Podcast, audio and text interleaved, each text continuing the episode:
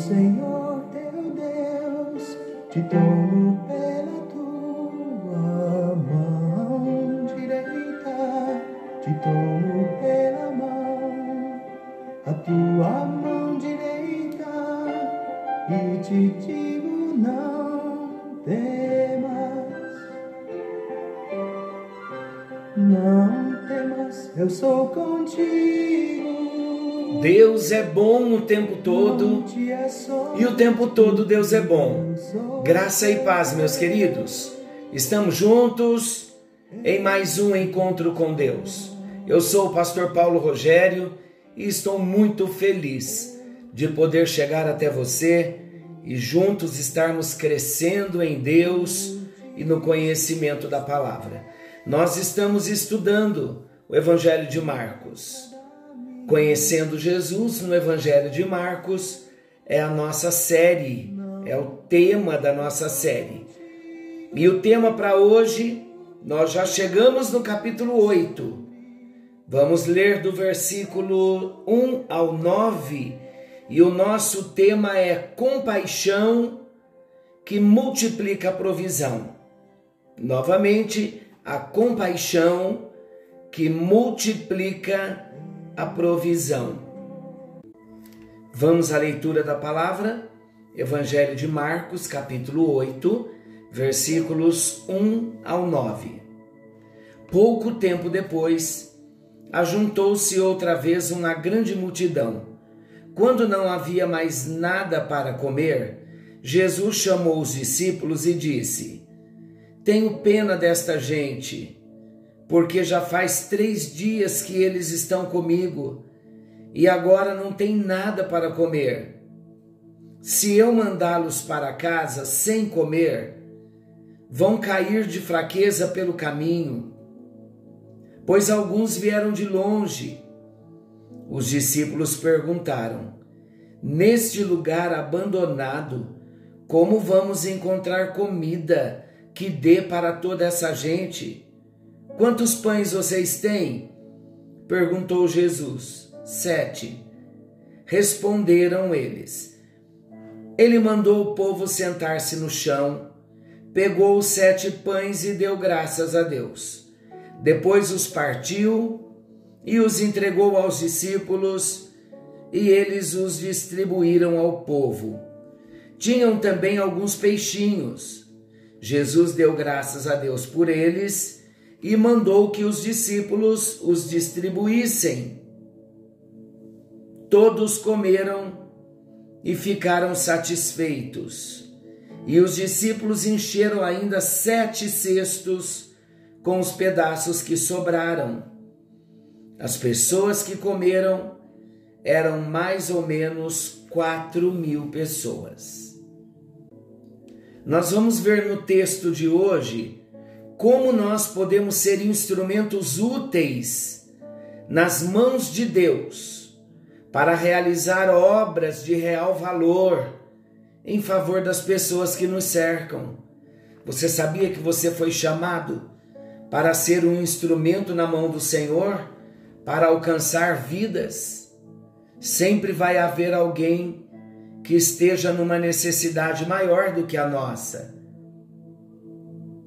nós vamos ver como podemos enfrentar os obstáculos do caminho para atingir metas de permanente benefício para a humanidade. O primeiro destaque do texto é abrindo o coração. Jesus foi muito transparente com seus discípulos quando ele abriu o coração quando ele expressou toda a sua compaixão pelo povo, quando ele derrama compaixão sobre aqueles que já estava com ele há tantos dias. Meus amados, é bom notarmos que o Senhor não guardou com ele mesmo a sua preocupação, mas ele teve o cuidado de compartilhar aos seus discípulos Certamente Jesus queria transmitir o ensino de que realmente ele se importava com as pessoas. E Jesus queria que eles também tivessem o mesmo sentimento. Quando revelou o que estava no seu interior, Jesus, demonstrando o seu elevado grau de compaixão, estou falando de Jesus, a compaixão que havia dentro dele, ele ensinou que é assim que se prepara o cenário para a realização de um grande milagre. Nós vemos na Bíblia várias situações em que Jesus opera um milagre e a Bíblia diz que ele se moveu de íntima compaixão. A compaixão de Deus que flui num coração misericordioso é o combustível divino para a operação de maravilhas, para que milagres aconteçam a compaixão de Deus precisa fluir no nosso coração. E aí então nosso coração vai ser o coração de Jesus. Nós vamos ter as misericórdias de Jesus, vamos ter a mesma compaixão que Jesus teve e vamos conseguir tocar o coração daqueles que estão ao nosso redor. Sempre que Jesus se moveu de íntima compaixão por alguém, algo sobrenatural aconteceu. E não há dúvida, meus amados, de que Jesus queria que os seus discípulos se movessem nessa mesma base de amor. Ele deseja também hoje que eu e você, ele deseja que nós nos movamos nessa mesma base de amor pelos necessitados do caminho. O segundo destaque que eu quero trazer aqui, caminhando na contramão de um milagre. Tudo aqui parecia ser contramão. Tudo parecia estar na contramão para que o milagre acontecesse. Quando os discípulos tiveram a oportunidade de manifestar o seu parecer, quanto ao que Jesus necessitava, eles revelaram o quanto estavam longe da maneira certa de pensar. Donde poderá alguém satisfazê-los de pão no deserto? Essa foi a pergunta dos discípulos. Eles estavam na contramão de um milagre, porque os pensamentos dos discípulos estavam voltados somente para o que era racional. A razão dizia que realmente não havia nenhuma possibilidade de suprir a quatro mil homens, fora mulheres e crianças. E ainda no deserto onde eles estavam. Mas um milagre, meus queridos, não caminha em linha com a razão humana. O milagre é mais sublime, é mais elevado. Vamos entender que os pensamentos de Deus, os caminhos de Deus, são mais altos do que os nossos. Para que os discípulos pudessem entender, que eles pudessem aprender verdadeiramente o caminho do discipulado,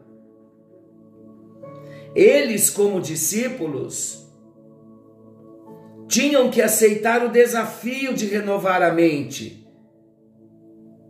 E a mente a gente se renova com a palavra.